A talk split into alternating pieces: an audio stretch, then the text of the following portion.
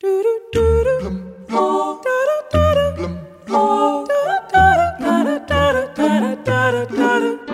packed my bags last night, pre-flight. Zero hour, 9 a.m. And I'm gonna be high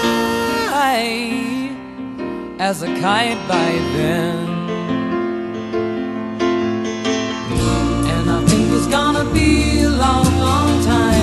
Touchdown brings me round again to find I'm not the man they think I am at home. Oh no, no, no. I'm a rocket man, rocket man, burning out his fuse out here at home. O cosmonauta russo Gennady Padalka detém o recorde de tempo passado no espaço.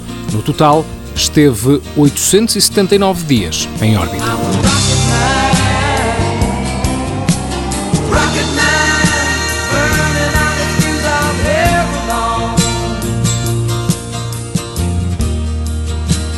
think it's gonna be alright.